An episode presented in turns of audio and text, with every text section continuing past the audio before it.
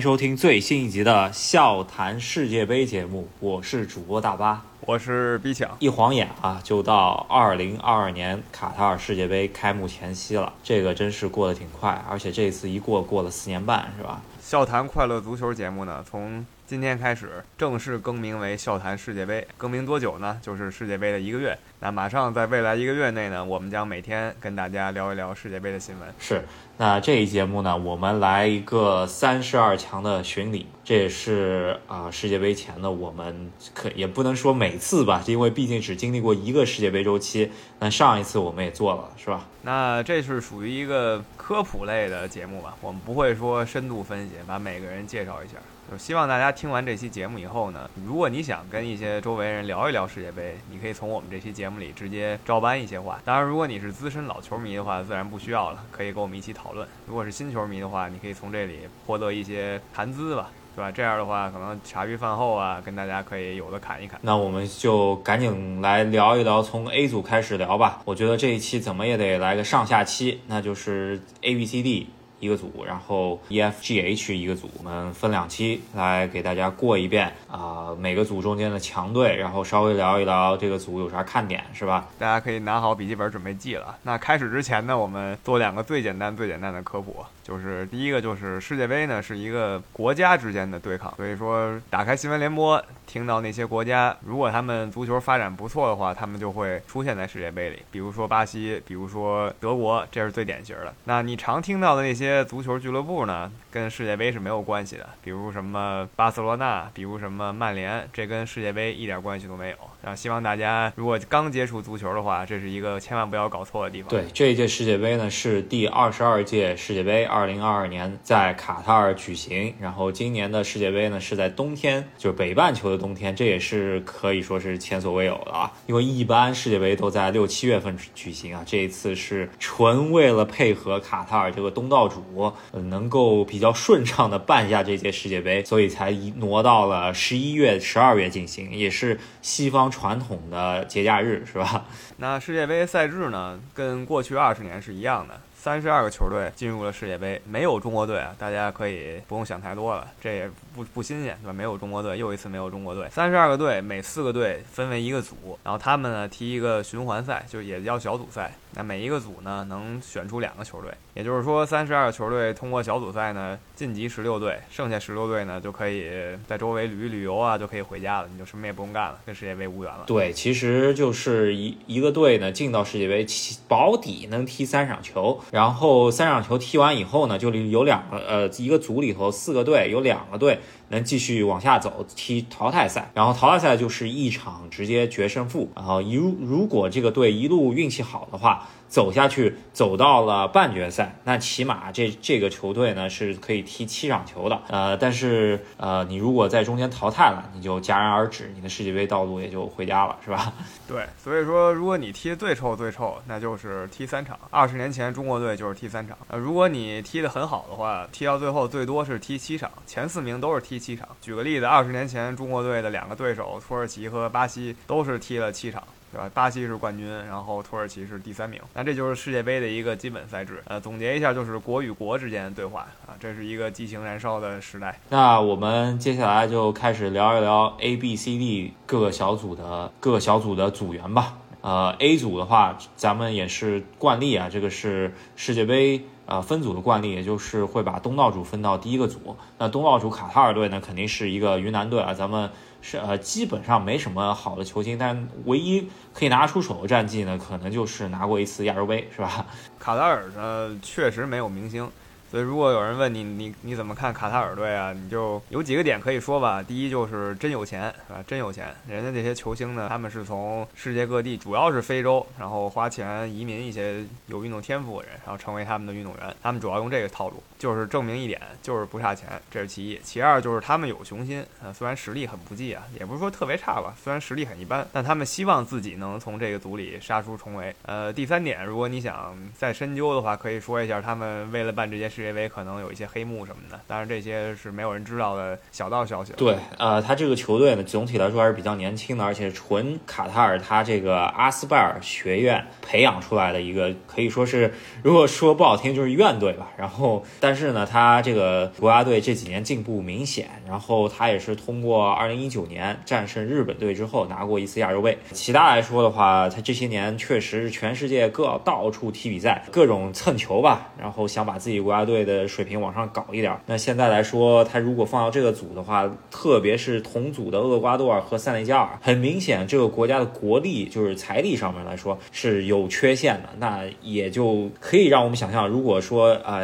有黑幕说的话，可可以想让我们想象到卡塔尔是在这个组里头是有操作空间的，是吧？可以出现的操作空间。所以如果有朋友看见卡塔尔表现很好，对吧？你就可以偷偷一笑，然后说我听说了卡塔尔买通了谁谁谁。当然此事就是一个呃笑谈，对吧？到底人家怎么着你不知道。但是一般大家都认为卡塔尔在获得举办世界杯资格的时候，确实采用了各种非常手段。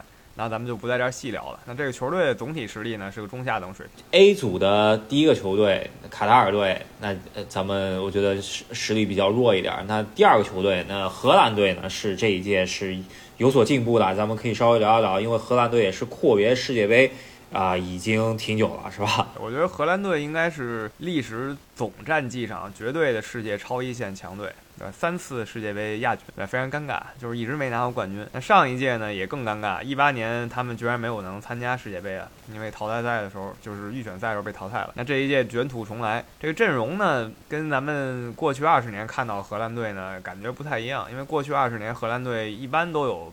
前场巨星坐镇，但这一届其实没有，相对的平民化一点。但是各个位置呢，如果大家平时关注欧洲足坛的话，你会发现他们都是各个位置的名将，只是星光不够闪。对，呃，荷兰队今年的这个配置上来说的话，后卫是挺豪华的。我说实话，就是后卫是一个欧洲呃准一线的。如果说就是在俱乐部来说的话，呃，甚至都能排上号的，就是前十大。中卫里头，荷兰可能占了三个，是吧？但是咱们看到跟以往不同的话，他前场可能就只有巴塞罗那的德容是可以排上世界级球星的，其他来说真的比较暗淡，都是在俱乐部踢得不太好的前场球员。但是呢，范加尔在执教荷兰队之后呢，这支荷兰队呃在前场球员其实挺一般的情况下，还是踢得挺不错的，是吧？对，毕竟世界杯嘛。再多说一句，就是刚才咱们又说巴塞罗那，又说什么的？曼联什么的，那，这些其实就是球员的俱乐部，就是他们的公司。其实球员百分之八十五的时间可能是在。这些地儿度过的，剩下百分之十五时间为国效力。那大家把这事儿想清楚，你就知道，其实以国家名义出赛的球队呢，像荷兰队，即使他有很多强人，他们平时其实不是一起踢的，对吧？就就是因为都是一国籍的，这时候才拎到一起踢。所以你要说踢的多有章法、多漂亮、多了不起，其实没有平时他们在自己的俱乐部里踢那么好。嗯，所以这个时候就要看教练，然后看他们临时的捏合的状态。是，总体来说呢，荷兰队的教练啊，范加尔是一个老帅嘛，也是重新回到荷兰队，但是他个人可能有一些啊健康因素吧，这一届估计踢完以后，估计怎么也得退了。但是呢，他赛前放出豪言啊，就是说他觉得就是荷兰队的目标就是去冠军的。他说他也不藏着掖着，其他球队的教练没有敢说冠军的是吧？他直接就说我们就是冲冠军去了是吧？对，我觉得荷兰队是有这个实力的。我记得半年前我也盲猜过，说荷兰队可以去挑战一下，但他显然不是最大热门。但我觉得排进第五、第六啊，就是如果你说谁更有可能夺冠，前五、前六，我觉得是可以有荷兰一席之地的。那如果说在这届荷兰队找一个明星代表这个。这个队伍的话，那就是他们的队长范戴克。那如果大家看的话，就关注一下这个四号，一个高个子的黑人。嗯，是。那荷兰队总体来说，今年的我估计是防守反击的踢法了吧？然后呃，咱们可以稍微看一下这样一支与众不同的荷兰队到底能走多远呢？对吧？然后同组的另外两个球队，咱们就稍微带一嘴吧。一个是非洲杯的冠军啊，就是塞内加尔，但是他们的首发头牌在拜仁踢球的马内。他是有受伤的一些啊、阴云吧，就是不知道到底能踢几场。然后厄瓜多尔这边是完全没有太多明星的一支球队，但是他在南美洲的预选赛中间能杀出重围，实实力也不弱。如果按照实力排名的话，这个组应该是荷兰和塞内加尔比较有希望，但是主要还是有东道主卡塔尔在这边，呃，会让别人感觉到有一定的不确定性，是吧？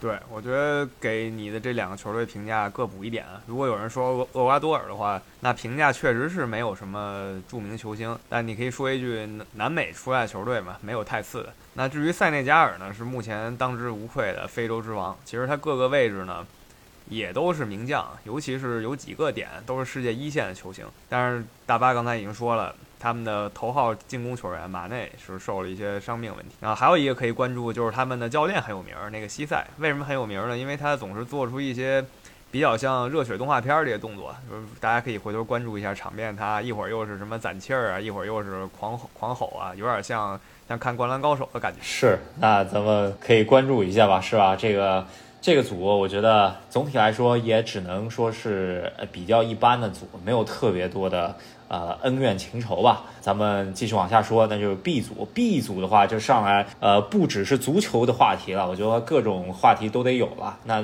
B 组的第一个球队英格兰队，传统强队，也是拿过一次世界杯的。今年来说的话。是继上一届世界杯进入半决赛之后呢，这一届是应该要冲击决赛了，是吧？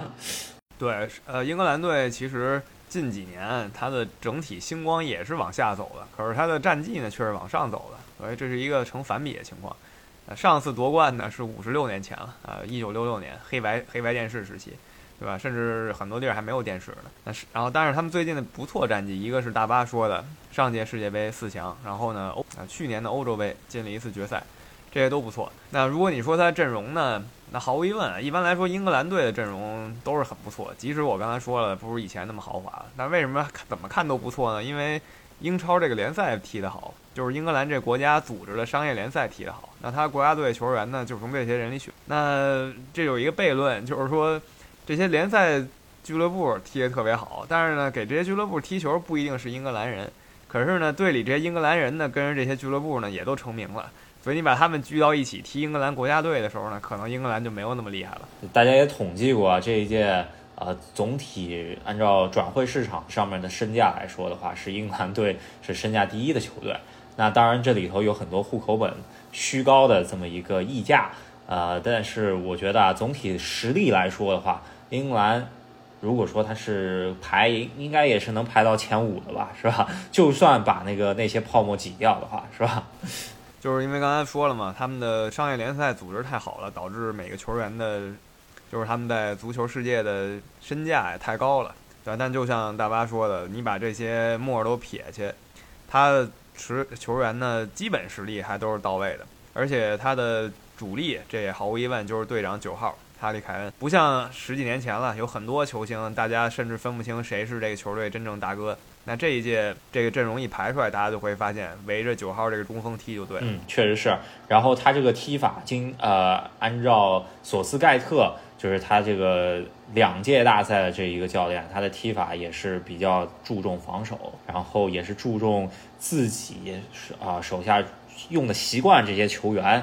然后打法也是比较单一了，就是说，我觉得下线肯定能保住，但是上线具体在哪儿，还得看他运势怎么样，是吧？就索斯盖特这个人也是有点玄学的，是吧？那索斯盖特就是英格兰教练，如果大家想进阶一下，可以意译他的名字，叫他南门，是吧？他因为他的名字就是南边那门的意思，南门哥。呃，还有一点就是提到英格兰的时候，大家就别再说贝克汉姆了啊，因为他已经离开足球世界主流足坛十五六年了。还有一点就是英格兰呢，赛前也是因为世界杯在冬天踢的情况下，英超联赛真是猛踢了俩月，然后英格兰呃其实有一些伤病啊，对呃就是有些球员没有办法来到卡塔尔。那主要的有两个就是边卫，就是一个里斯詹姆斯和齐尔维尔，这是切尔西的一队边卫直接就伤了。那对于英格兰的踢法来说，索斯盖特的五后卫这么一个战术来说，会有很大影响，这是一个啊怎么说一个隐患点吧。然后呃，我觉得英格兰差不多这个组应该是比较有实力，怎么说也能够拿下一个出线名额的。那另外这个组的一个出线名额，应该是在另外三个队里头挑一个，是吧？对，另外三个队谁强谁弱不是特好说吧，咱就简单一个个都说一下，没有特厉害的，也没有特别重要的球队。第一个是英格兰的亲兄弟吧，威尔士队，啊，这个也是一个世界上另类事件，就是威尔士和英格兰毫无疑问都是英国，但踢球呢，他们算俩国，而且还分到一组了，就是挺挺挺逗的。那威尔士队呢，所有球员也都是可以的球员，但没有真正的强人，有一个巨腕，但巨腕也是职业生涯暮年了。对，这个巨腕就是之前在热刺在皇马队。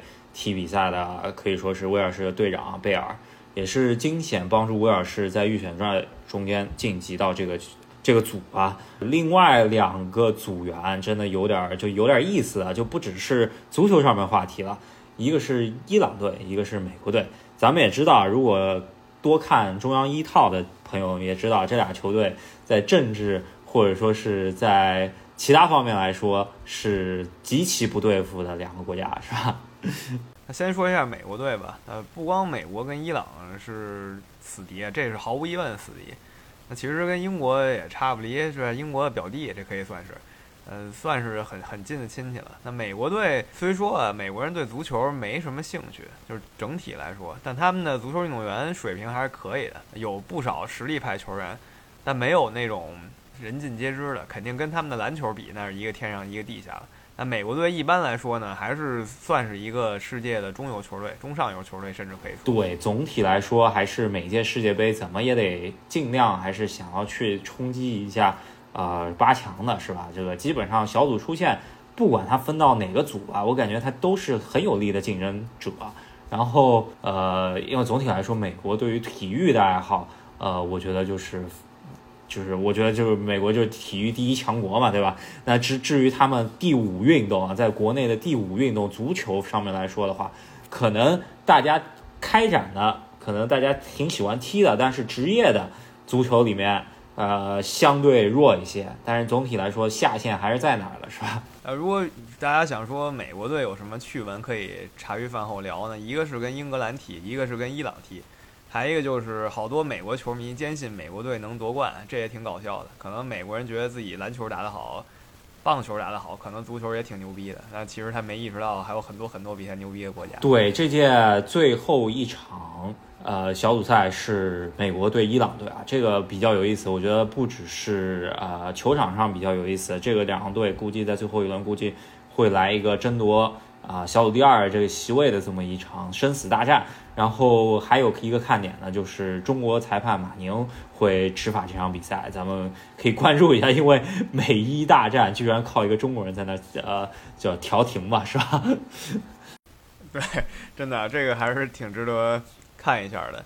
那伊朗队最后介绍一下吧，绝对的亚洲传统强队，传统金旅。呃，我觉得甚至可以说不比威尔士差，甚至有可能比威尔士强一些啊！真的，我可以这么说。各个球员呢，其实是在世界各地踢的，这就说明他们有实力去更好的足球公司，就是足球俱乐部发展了。现在只是回来报效国家的。那，对，伊朗队阵中应该是球员里头应该是呃，我觉得在欧洲踢球的也有不少吧。然后呃，可以说。呃，实力不弱，而且前几届比赛就算分组分的很差，比方说跟西班牙、呃葡萄牙分到一组，他们还是把悬念留到了最后一刻吧。所以说，呃，伊朗队虽然啊，他们在世界杯战绩上来说是没有晋级过。到淘汰赛了，但是他这一次很想要在这个组突出重围，是吧？我觉得一个伊朗队还一个槽点可以说吧，就是他们的教练其实比较水，呃，他们足协跟之前那功勋教练出了点矛盾，应该是这意思。然后换了一个著名水货，当然这个著名水货他以前也是伊朗教练了，但是他最近几年的执教基本是以翻车为主。那这次又带着伊朗队来参加世界杯了，呃，看一下吧，这个美国、英格兰之间他们在世界杯上的对话就非常多。然后美国、伊朗是一个谈资，再加上英格兰和威尔士又是英国内战吧，咱们这个组的话题其实真挺多的。然后我觉得比较有希望出现的，可能真是英格兰、美国。当然了，我觉得伊伊朗、威尔士都有啊绝对实力出现，是吧？这个组其实小组第二可能会比较比较难猜，是吧？是的，我基本大家都这么认为，就是美国、伊朗类似吧，威尔士稍弱一点，英格兰应该没悬念。那说下一个组吧，C 组的话重中之重啊啊，介绍一下届届夺冠热门，已经是。近七八届的夺冠热门了，那就是阿根廷队，永远的世界强队。那阿根廷队这边也已经是三十六年没有染指过大力神杯了，两个两次夺冠都是啊，可能一次在马拉多纳前，一次是马拉多纳捧起的，是吧？然后啊之后就再也没有找到马拉多纳的接班人了。那这一个组的话，绝对的霸王肯定就是阿根廷了。阿阿根廷。这一届的阵容也是空前强大，可以说是夺冠的超级大热门，是吧？而且这个组我比较看好阿根廷，估计是砍瓜切菜，呃，把三个队伍一起涮了，甚至可能不丢球。对吧？对，我觉得这里大巴也有一点调侃意味，因为阿根廷有一个弊病吧，就是喜欢状态出特早。可能大家对十几年前有印象的话，阿根廷小组赛经常送人一个四个球、五个球这样的，结果进了淘汰赛呢脚软，对吧？很多次了，也是阿根廷的一毛病。甚至有可能咱们说玄学点儿，是他们的民族性啊，这这那这这这种事儿都有可能，就是在小组赛时候容易踢太猛。那阿根廷几个谈资吧，我大家如果想聊的话，别老聊梅西。了，因为人人都知道梅西是世界级球星、历史级球星。然后呢，有人就说，因为有梅西，所以阿根廷特强。那这话显得比较外行，因为再怎么说，足球十一个人嘛，对吧？你十一个梅西其实也不也不太行，因为他也有自己的出呃缺点。对，那领衔肯定梅西了。第五届世界杯呃征途开始是吧？这个想要证明自己是球王，那必须这一届得有所作为。呃，一个看点就是梅西。那咱们不多说。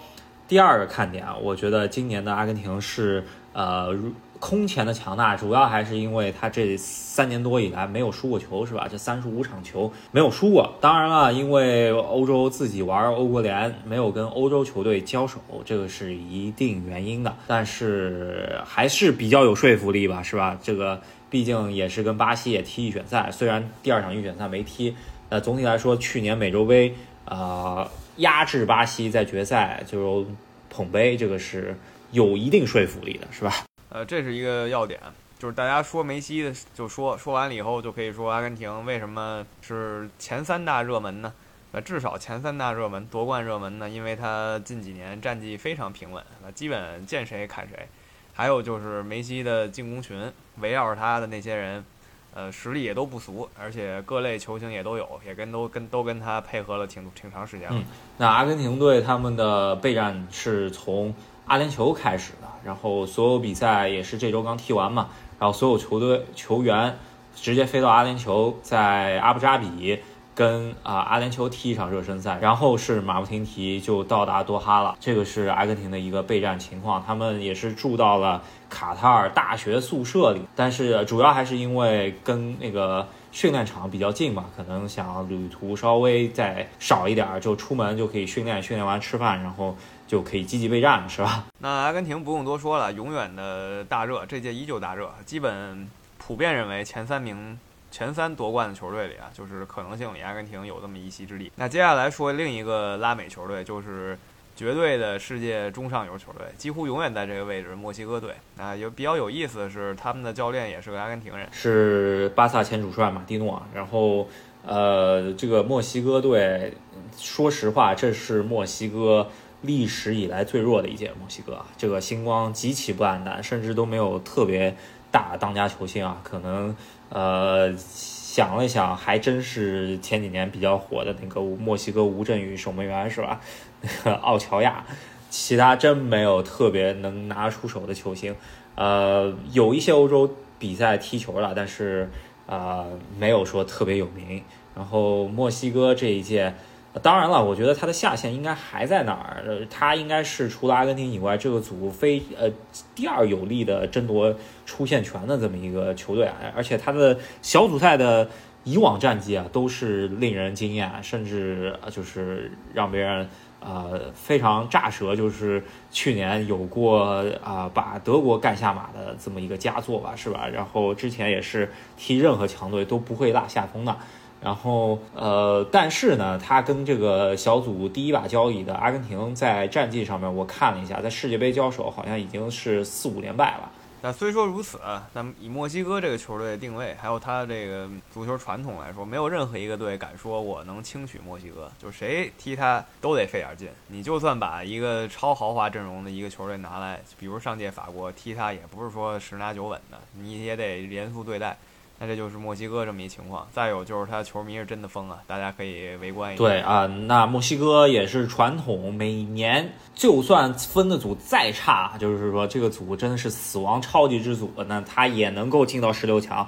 但是当他在世界杯的第四场比赛，他是必定输球的。这个也是一个自他本土世界杯以来的一个魔咒了，基本上踢不了第五场，是吧？对，没错。我们也看看墨西哥有没有门啊，就是这一届。换个地方，然后能不能换种活法？那墨西哥就这么这么多可以说的。下一个波兰，呃，这个真的可以一句话带过吧？波兰围着一个巨星踢，那其他人也也有一些其他明星，咱们就不多聊了。那巨星大家应该都认识，莱万多。对，那阿根廷对波兰，也就是说那一年的金球奖直接对话就是莱万多夫斯基对梅西了。这个没什么可说啊，两个球星，我觉得那个时候阿根廷已经晋级了。那看一下波兰能不能给阿根廷造造造出一些麻烦嘛？然后莱万。啊，也是他大赛基本上没好好踢过，是吧？这个虽然这个他作为贵为准金球奖嘛，但是呃，世界杯还是还没进过球，是吧？对，没错，也不是赖他吧，他自己实力真的很强。呃，在俱乐部的时候，去哪个队都是砍瓜切菜。但在还是一句话，对吧？足球团体运动，你到这世界杯上，你周围队友就是给不起力，因为你波兰就这么一个大牌儿。呃，其他几个名将呢，依旧不够用，加到一起可能三四个名将配一个大牌，其他人实在是吃不消。所以说这波兰队真的不太被人看啊。那还有一个可能就是世界杯传统鱼腩啊，沙特阿拉伯。虽然这一届在亚洲区预选赛中间表现非常好，但是我还是不是很看好他在这个组能够杀出重围吧。呃，大部分球员都还是在国内踢球，但是他们有一个地理优。位置的优势吧，就是在卡塔尔边上啊，基本上周抽的劳动是最少的。对，我觉得他们这个队是倒数三大热门吧，就是最差的几个球队的，一般都有他。那这届毫无意外也是，就是夺冠可能性就是零那几个球队，呃，就有他一个。唯一的优势，那大家也明白，就是卡塔尔他隔壁，然后他的气候啊、感觉呀比较适应，仅此而已了，地理优势。嗯，那那基本上这个也也就是忽略不计吧。然后。那 C 组就聊到这儿，D 组这边啊，我觉得比较重要一个话题就是法国到底能不能出现？如果法国出现，是不是已经达到预期了？这个是我非常好奇的一点，是吧？给大家科普一下，为什么要调侃这个呢？因为法国，如果你把这个纸面实力拿出来，就是说你一看这些球星，那法国依旧是也，我觉得还是三大热门之一，这毫无疑问的。上一届呢，他是绝对头号热门，几乎人人说法国是冠军。那这一届呢，稍微掉一点儿，但我依旧觉得前三没问题。可是呢，世界杯有一个离奇的事情，上届冠军呢，在这一届小组赛甚至出现不了，已经应验过 N 次了。嗯，真是从九八年以来呢，也就只有零二年冠军巴西队最终是从小组赛出围，是吧？这个其他球队全部早早三场回打道回府了，这就是非常有魔性的一件事儿吧。然后法国队赛前的消息呢，也不是特别特别对他们有利。首先呢，德尚先玩了一出，就是招能招二十六人的名单，他招了二十五个人。然后又过了几天，把呃可能是法国前名将图拉姆的一个儿子的招入阵容，补齐了二十六人。然后刚一招入，马上补招的那个一个可以说是轮换主力。呃，前锋恩昆库就被训练中间被 另外的球员给踩伤了，然后就直接退出比赛，又变成了二十五人，只能被迫再招一个球员，呃，补齐二十六人，这这就有点怎么说一波三折的感觉，是吧？对，就是还没出兵呢，这感觉已经有点费劲了，就后勤已经开始吃紧了。但不管怎么说吧，真是瘦死骆驼比马大，这法国依旧是人均。明星水平，就人人都是当打之年的强劲球员。就不说领衔的这个姆巴佩了，对吧？从守门员到中场到后卫到前锋都是名将。那还有一个可以关注点就是他们守门员。为什么说关注他呢？因为大家也知道，法国队往那一站，虽说是法国队，但基本全队都是非洲后裔，都是黑哥们儿，正儿八经的特法国的，一般就是他们这守门员。呃，也是马上就要成为法国队历史上出场最多的球员了。呃，就是洛里。嗯，对，那一个是洛里，还有一个他的边后卫是吧？然后再加上可能中场有一个拉比奥特。那其他来说，真是黑哥们儿居多一点。那法国队呢？这一届带的后卫特别多，那德尚也基本上也是会延续他上一届的踢法，那就是防守反击啊，主要还是前场有那些风驰电掣的 姆巴佩也好啊，呃，加上什么登贝莱，加上科曼这些啊，这真是特别好用，是吧？这些球员打反击，嗯，那有一点呢，就是确实啊。这伤病阵容都拿出来，这特别豪华了。特别就是上届的冠军主力框架博格巴、坎特这两人就彻底没来，当然也是好事儿了。这可能对破除魔咒有一定好事儿，那就是冠军成员不来，那新鲜血液，比方说，比方说像楚阿梅尼啊、卡瓦文加这两个小孩球员进来，他可能更有挑战的欲望，是吧？也都是两个中场的实力派球员，就刚才大巴说这两个人，现在都是已经崭露头角，都很年轻。那前场除了刚才咱们都说的那些风驰电掣的，他又是召回了最近几年啊，就是金球今年的金球奖得主本德马。那本德马呢，现在可以说是一个意识流的前场队员，就是在场上。消耗体力消耗的很少，但是出手呢，基本就是一击制胜。嗯，是今年的这么一个金球奖得主本泽马之外呢，他替补前锋吉鲁这些年也是越老越妖。所以说法国队真不是那么，就是说他真是如果小组赛出局的话，那绝对是一个超级大冷门。那当然有这么一个呃呃魔咒在这儿，我也可能不会那么那么惊讶，但是还是会。啊，怎么张大嘴巴会惊奇一下是吧？对，咱们客观说，在我心中，法国队是本届第二强球队，综合实力第二强球队。那如果说就是创了这鞋，你真拿还没辙。那法国咱们评到这儿，上届冠军啊，希望能打出一个不错的表现吧。那这个这个组里有两个比较无聊的队吧，一个是澳洲澳洲的澳大利亚队，但是呢，他以亚洲足球的名义来参加，这也是足球界的一个怪象，就是澳洲。把他们最强的球队澳大利亚，哎，搞来搞去呢，这队加入了亚洲足联，所以他从此跟亚洲队一起踢了。对，然后呃，还有一个队肯定是突尼斯了。澳大利亚之前咱们印象中间可能还在黄健翔喊一嗓子那个时候的水平是吧？但是他这些年确实是啊，特别零人才凋零嘛，所以说这一届可以说是也是二十年以来最弱的一届澳大利亚队。然后突尼斯这边就纯没球星，咱们也可以忽略不计。所以说法国队如果在这个组被淘汰的话，真的是莫名其妙了，是吧？这个也不知道真是中了邪了。那另外一个球队，呃，第四支球队，咱们要聊的就是丹麦队。这个丹麦队这些年的真有可能跟法国去叫一叫板儿，是吧？这个而且在刚刚结束的欧国联比赛中间，法国是主客场被丹麦队双杀了。对，丹麦队现在就是一个什么情况？有点像美洲墨西哥，就是代表了中上足球的一个呃情况。谁想踢他都别想直接把他拿下，而且都有可能被他拿下的危险。每个球员实力都不俗，就没有差人。所以说这些人都不成名，也没说给哪个大公司代言。但是呢，呃，如果平时关注这些足球联赛，你就发现这里没有一个是吃素的，都是相当可以的人。而且拧成一股绳的能力也很可以。咱们在过去几届比赛上，不管是大赛还是那种国联的这样预选赛啊，都看过了。丹麦队总是给我们一些惊喜。